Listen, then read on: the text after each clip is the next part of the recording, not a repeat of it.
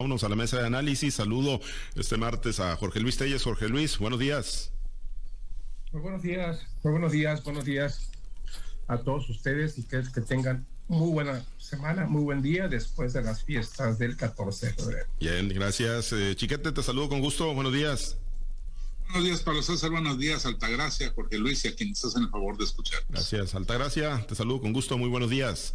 Buenos días, Pablo, Francisco, Jorge Luis. Qué gusto saludar a toda la audiencia. Gracias. Pues mira, eh, antes de ir eh, al tema que, les planteaba, ¿no? Sobre, bueno, pues este asunto de la posible centralización de los servicios de salud, ayer con la visita de Marcos Bucio, el, secretario general del Seguro Social, eh, yo nada más comentar, bueno, pedirles un comentario breve, pues hemos venido platicando, ¿no? El tema, pues del presidente López Obrador, de la casona de Houston, del tema Loret. Hoy, si les tocó seguir ahí la mañanera o la información que se ha estado derivando, el planteamiento que se hace al INAI ya una carta formal que envía el presidente Jorge Luis al Instituto Nacional de Acceso a la Información, donde le dice, pues quiero que me digas todos los datos de Loret, sus percepciones, sus contratos, sus propiedades, absolutamente todo, y si no puedes, pues también dime, porque yo sí tengo acceso a los datos, y si no, pues para ver si los podemos dar a conocer, pues ya, ya otro nivel, ¿no? Digo, eh, se ha centrado esto en Loret, pero pues ya lo hemos comentado, ¿no? El presidente como jefe del Estado mexicano, pues tiene eh, pues acceso efectivamente a todos los, datos, a todos los documentos. Lo que no puede, pues es andarlos divulgando Jorge Luis, pero ya, ya otro, otro nivel, ¿no? En lo que está ocurriendo, pues en esto que inició con un conflicto, un presidente molesto, un presidente enojado que parece estar dispuesto absolutamente a todo. Sí, pues lo comentamos, eh, lo comentamos ayer, ¿no? O sea, está viviendo el presidente, yo creo que el peor momento desde su desde su mandato, y es que le, es una carambola de, dos bandas que le peguen lo más íntimo de su ser. Primero, pues por el hijo, ¿no? Que el hijo ya bastante peludo está para que se defienda por sí solo. Yo no sé por qué tiene que andar defendiendo el presidente. Y por otro, pues le pega en, en, la mera columna vertebral de su discurso contra la austeridad, porque bien que nos pide a todos los mexicanos que nos amarremos el cinturón, que no tengamos más que dos camisas, un par de zapatos, que andemos a pie o en camión. Y por otro lado, pues un hijo, un hijo que nadie sabe dónde trabaja, que nunca se ha sabido. Creo que formaron una empresa en un par de días para justificar sus, sus ingresos. Y bueno, pues el presidente está muy enojado, pero pues también está cometiendo un abuso, ¿no? Un abuso de poder. Ciertamente tiene acceso a eso y a todas las informaciones que él quiera tener, pero eso no lo libra de, de estar cometiendo una arbitrariedad y exhibiéndose ante los ojos de la comunidad nacional e internacional. Porque esto, como lo presenta? Pues por un como un presidente intolerante que no está dispuesto, que está dispuesto a llegar hasta las últimas consecuencias para, pues para dañar a un periodista. Y yo repito lo que decía ayer. Si los ingresos del, del de Mola son por Televisa, por por latinos, por los eh, medios para los, que, a los, para los que él trabaja, pues yo no sé dónde está lo malo del asunto. Lo malo está en que dijeran este viene de la Secretaría de Comunicación Social de la Presidencia o de un, o de un gobierno estatal o de una dependencia paraestatal. Ahí sí sería un tema pues, muy lamentable, pero si viene de, si viene de estas, de estas empresas privadas ilegalmente constituidas, pues yo no sé, yo no sé está el delito. O sea, que gana el presidente con, con, con decir que Loret de Mola tiene ingresos por tantos millones de pesos al año, bueno, pues si los tiene lícitamente, pues entonces lo único que habría que ver es si realmente, si cumplió con sus obligaciones fiscales, sería todo, y no habría manera de, de, adjudicarle ningún otro pecado. Ahora, que si se trata por ahí, con la mano en la cintura le, van a sacar este, evasión de impuestos. ¿eh? Pues eh, sí, sí, sí, la realidad es que, pues digo, elementos chiquete puede tener y muchos y documentos y datos, pues puede tenerlos todos, ¿no? Un presidente de la República. El tema es, pues bueno, los, los límites, las líneas que se supone no se deberían de cruzar y que el presidente pues las ha estado cruzando e incluso está dispuesto a ir más allá. Dice, tengo información personal de Loret, de Mola y por eso le estoy preguntando al INAI si la puedo dar a conocer. Pues parece estar dispuesto a dar a conocer pues todo lo que pueda encontrar la UIF, la, el Servicio de Administración Tributaria y pues todas las instituciones del Estado, chiquete. Y lo que no encuentra, pues lo crean y ya. Mira, el presidente hoy demostró que no entiende lo que es la administración pública moderna. Él está insistente en que el INAI le tiene que proporcionar esa información cuando el INAI no está para eso. El INAI está para que la sociedad conozca la información de lo que maneja el gobierno. Eso dice la ley orgánica. Eso dicen todas las disposiciones que se generaron para crear esta institución. Eso es lo que garantiza el artículo sexto constitucional, el acceso a la información pública del Estado. Sin embargo, el presidente no, él cree que porque él es el presidente, él puede agarrar y divulgar cualquier información de cualquier ciudadano. Y eso está estrictamente prohibido, específicamente prohibido. Pero no es eso el único su, no es eso su único desencuentro. Hoy habló de la, la COFESE, la Comisión Federal de Competencia Económica, y también de, otros organismos en los que faltan, faltan consejeros. Y él insiste en que eso no debe existir, en que son, son creaciones de los neoliberales para detener al gobierno, cuando son accesos de la sociedad civil que me garantizan el equilibrio en las decisiones. Pero eso no lo entiende el, presidente. Para él, todo se resume en que él, que ahorita está ahí en, el gobierno, pueda ejercer todos los poderes de todo tipo. Ese es el pleito, ese es ya, ya ni siquiera es Loret, ya ni siquiera es el hijo. Es una concepción arcaica de lo que es el gobierno, sin las disposiciones, sin las instituciones que se han generado con esta participación de la sociedad civil. Es eh, una, una pena que alguien que generó un movimiento tan intenso en la sociedad mexicana, que llegó a, calar tan hondo en la conciencia de los mexicanos, pues esté tan atrasado en estas concepciones de lo que es el gobierno. Y bueno, pues ahora ya acusó a Loret y a todo el grupo de traición a la patria, porque entre los eh, recursos que se manejan, según él ha dicho y no ha comprobado, hay eh, dinero de, fundaciones gringas. Entonces dice él que están manejando dinero para socavar a la transformación.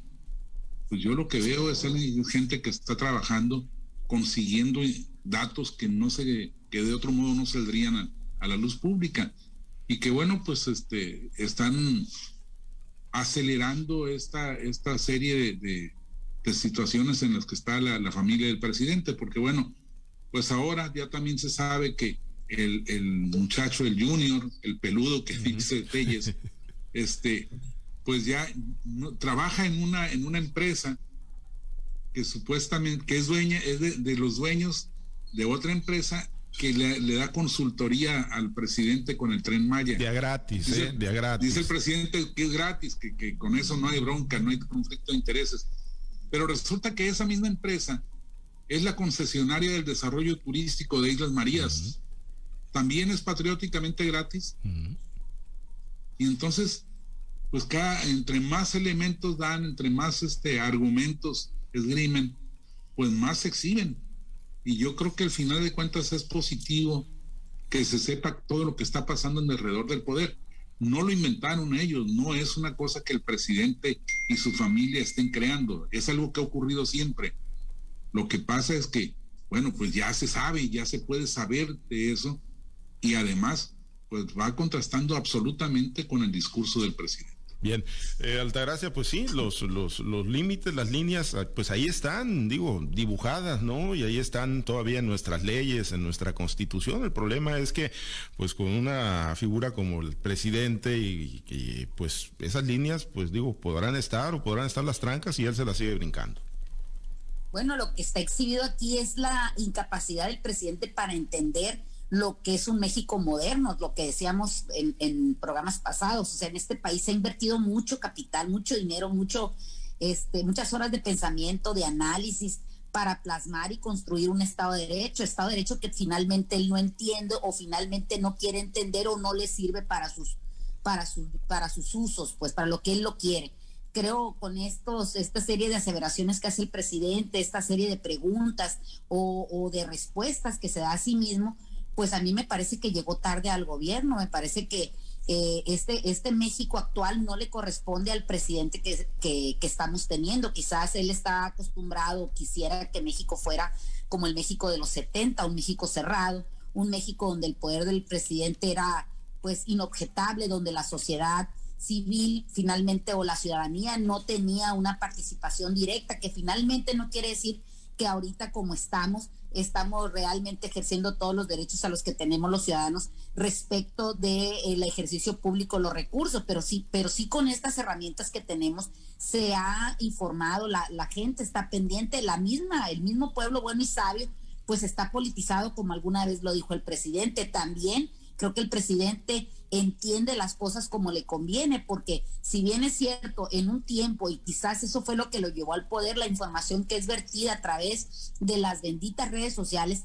es a través también de las mismas benditas redes sociales, cómo la información fluye, cómo este portal, por decir el, el, portal de Latinos, eh, le, ha, le, ha, le ha lavado la cara o le ha, le ha enjabonado la cara al presidente y, realmente no lo entiende, ¿no? Este, lo que, lo que está pasando en México es algo que nos debe de poner a todos, este, pues en una serie de, de alerta o, o, de estar pendientes de lo que está pasando, porque el presidente parece ser que olvida que debe de ser presidente de todos los mexicanos y no debe de ser el padre de familia el que ha sido ofendido, quizás se siente ofendido por parte de un, de un periodista, ¿no? Eh, siempre hemos dicho que el cuarto poder pues es precisamente eh, lo que son los, los medios de información. Entonces, ¿cómo es posible que se pretenda coartar ese derecho que ha costado tanta, tanta sangre, tantas este, horas de investigación para que por el deseo de un solo hombre eh, estén pretendiendo ahorita coartar ese derecho? Me parece que el presidente debe de, de, parar, me parece que el presidente debe actuar de manera pues más sensata y dejar de cavar el hoyo en el que está metido desde hace ya 17 días o 18 días, no sé exactamente cuántos tenga ya esto, pues son dos semanas que el presidente pues le sigue, le sigue, le sigue rascando y en vez de salir, pues se está cayendo más en esa profundidad. Me tocó escuchar en una mesa de análisis en donde están, pues quizás de los de los máximos enemigos o, o adversarios acérrimos del presidente, en este caso de Denise Dres,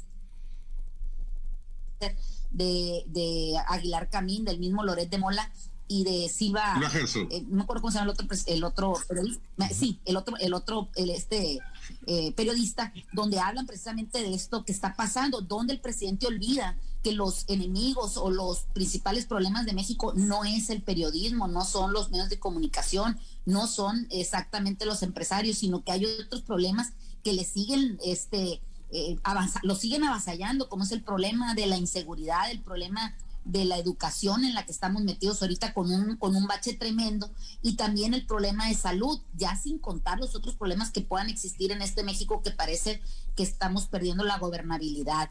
Entonces, este, en todas las mesas de análisis, todos los medios de comunicación coinciden que el presidente debe de mesurar su lenguaje, que el presidente debe cambiar esta línea de guerra por una línea de acción tendiente a mejorar las condiciones en las que estamos viviendo. Pero parece que en este país nadie le puede decir al presidente nada. Y, es lamentable porque llegó con una alta aceptación, con más de 30 millones de votos, que es el, lo convierte en el presidente más votado, donde el, la, mayor número de mexicanos esperaban y tenían la confianza de que era eh, el indicado para poder sacar a México pues de muchos problemas que venía arrastrando. Qué lástima Qué lástima que el presidente eh, no, no pueda entender eso precisamente, cómo es posible que anteponga sus, sus, este, sus pensamientos, sus deseos ante el deseo de millones de mexicanos. Y qué lástima, fíjate, qué lástima que un partido tan votado como Morena, una, una fuerza política avasallante,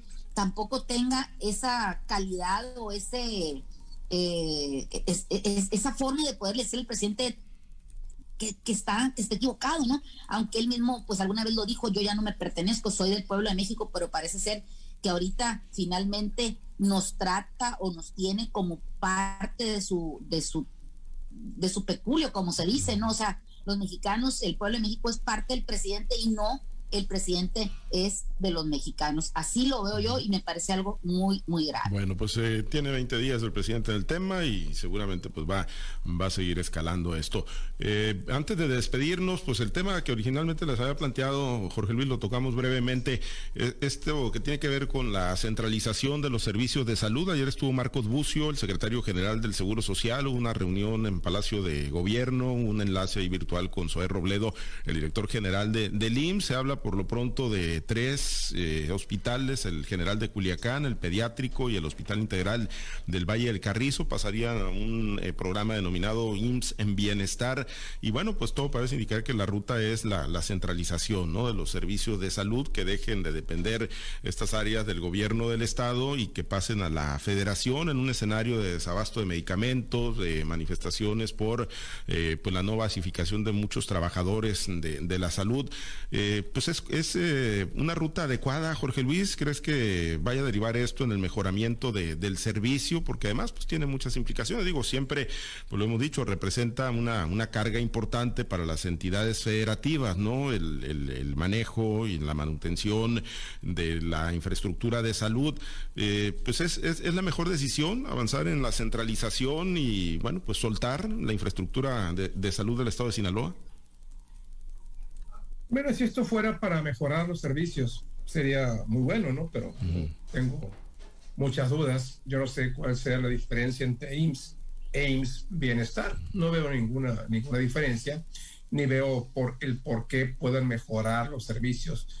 Me parece a mí una decisión, una ocurrencia más del gobierno federal porque mal que viene el Hospital Pediátrico de Sinaloa, el Hospital General de Culiacán, no sé el caso del Hospital Integral de Valle del Carrizo, cómo funciona, ¿no? Pero pues aquí con todas sus limitaciones, con todas las restricciones, con toda la estrechez económica que tienen siempre, pues ahí funciona más, más o menos, sobre todo el Hospital Pediátrico de Sinaloa, que siempre ha sido una institución que ha tenido buenos resultados a pesar de ser institución pública, bueno, es una institución pública, pero eh, te cobran, te cobran los servicios como te los cobran también el hospital general, de acuerdo a tu capacidad económica, y a veces hay gente que, que ni siquiera una cuota mínima puede, puede cubrir.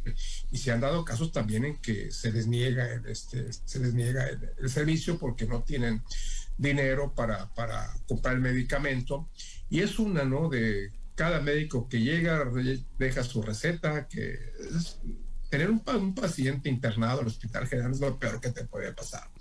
¿Por qué? Porque es un gasto enorme. Médico que llega, médico que te cambia medicamentos, que te receta otros, manda y no se aplican al paciente hasta que, hasta que el familiar no consigue dinero suficiente como para, para surtir esa receta. Pero mal que bien ahí está, ¿no? Yo no creo que con IS Bienestar no sé cuál sea la diferencia, pero no veo que esto vaya a mejorar. Ahora bien, si esto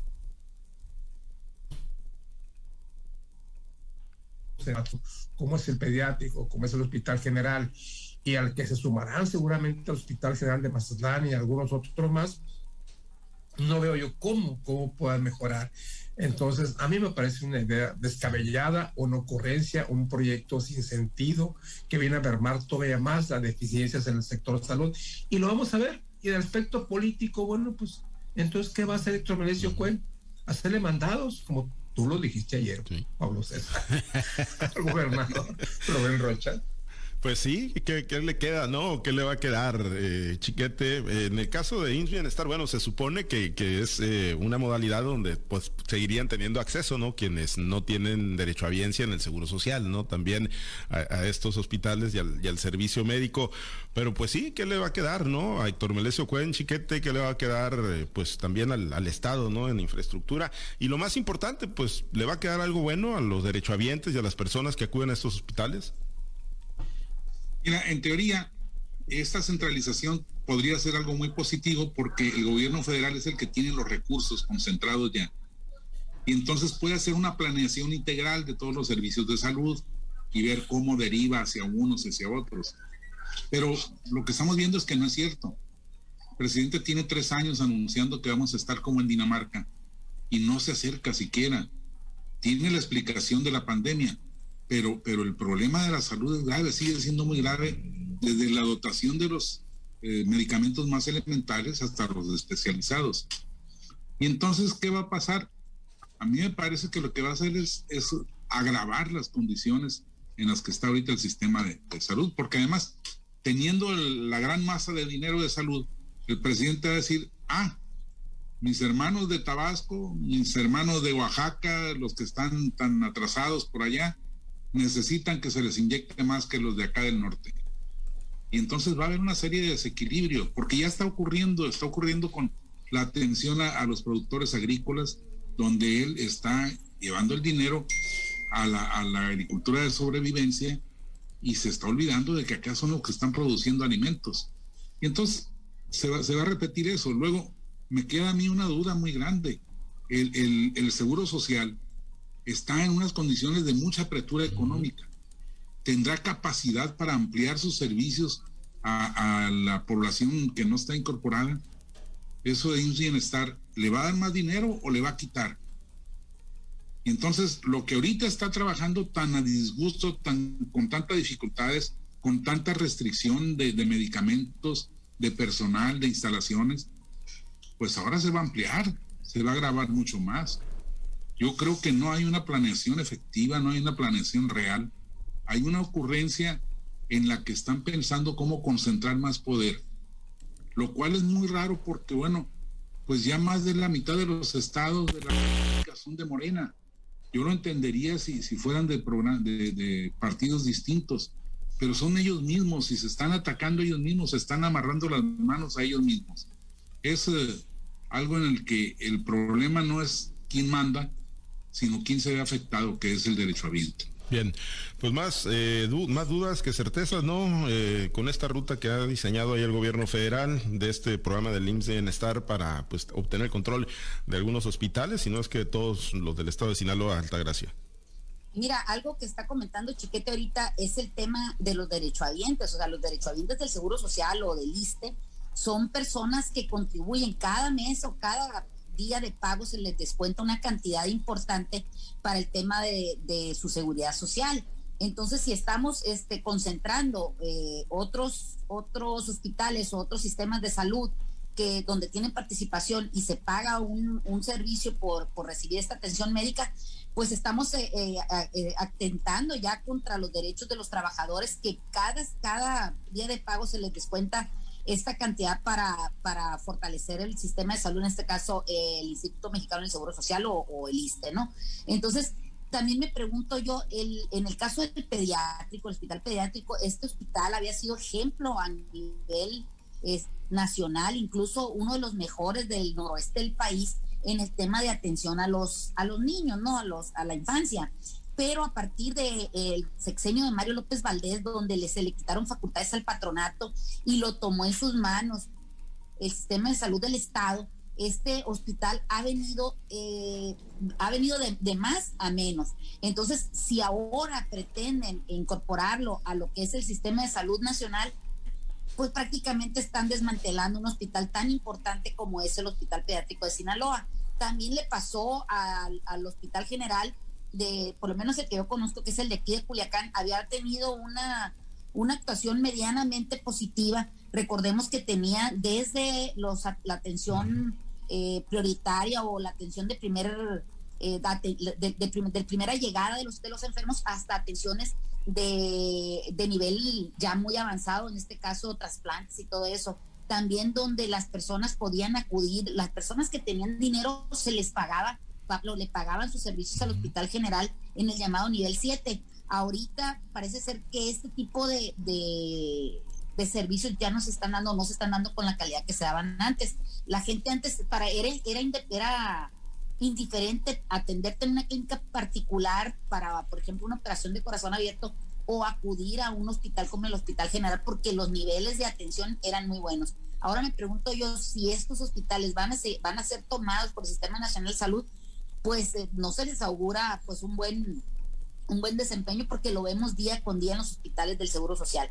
Esto de cambiar los nombres en, en nuestro gobierno en la cuarta transformación es, parece ser como una de las constantes o una de los sellos que identifica que todo ha cambiado. Sí cambia el nombre, pero el actuar pues deja mucho que desear. Centralizar la compra de medicamentos, sabemos toda la burocracia que se, que se encuentra detrás de la adquisición de un medicamento, de un cuadro básico en un hospital regional o en un hospital de cualquier zona del estado o del país, y, vemos cuál es el viacrucis que tiene que pasar la adquisición de esos, de esos este, cuadros básicos o quizá ya de medicamentos especializados. ¿Realmente piensan que a través de un sistema burocratizado, ineficiente, van a mejorar las condiciones de los que desgraciadamente tengan que acudir a los hospitales eh, de salud pública, pues me parece que están equivocados. Me parece que ellos no conocen lo que es el sistema de salud pública porque tienen esa, este, quizás esa eh, economía que les permita ir a hospitales privados o ser atendidos en un hospital militar, como en el caso del presidente, donde pues solamente tienen acceso pues ya los, los grandes jerarcas de, de lo que son las Fuerzas Armadas. Es una decisión que se tiene que tomar y analizar con pincitas y con microscopio, porque en vez de beneficiar al gran, a los grandes este, derechohabientes o, o en este caso los derechosos ya en lo que es el bienestar, pues me parece que le van a salir debiendo. ¿Para qué queremos instituciones que se digan el membrete, que abarcan eh, a todo a todos los mexicanos cuando en realidad ni paracetamol tienen para darle para un ciclo? Muy bien. Pues eh, ya veremos hacia dónde camina esta, esta, esta decisión de que se ve como una centralización. Nos vamos, estamos sobre tiempo. Gracias, Altagracia. Excelente día. Que tengan un excelente día a todos. Gracias, Jorge Luis. Excelente día. Sí, gracias. Saludos para todos. Gracias. excelente, Marta Chiquete. Total, Pablo César, ¿para qué quieres una quimio si ya te dieron dos, dos aspirinas? Pues sí. Sí, No, seas aspiracionistas. ¿Para qué quieres un par de, dos pares de zapatos, no? Si ya tienes. Bueno, pues sí. Y si no, pues se van a Houston. Allá se atienden médicamente. Vámonos. Gracias a los compañeros operadores en las diferentes plazas de Grupo Chávez Radio. Gracias, Herberto Armenta, por su apoyo en la producción y transmisión de Altavoz TV Digital. Se queda en la mazorca y buena música para usted. Nosotros invitarlo a que esté conectado en nuestro portal www.noticieroaltavoz.com. Soy Pablo César Espinosa. Le deseo a usted que tenga un excelente y muy productivo día.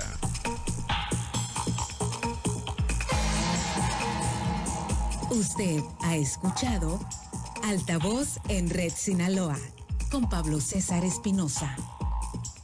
El noticiero de Grupo Chávez Radio.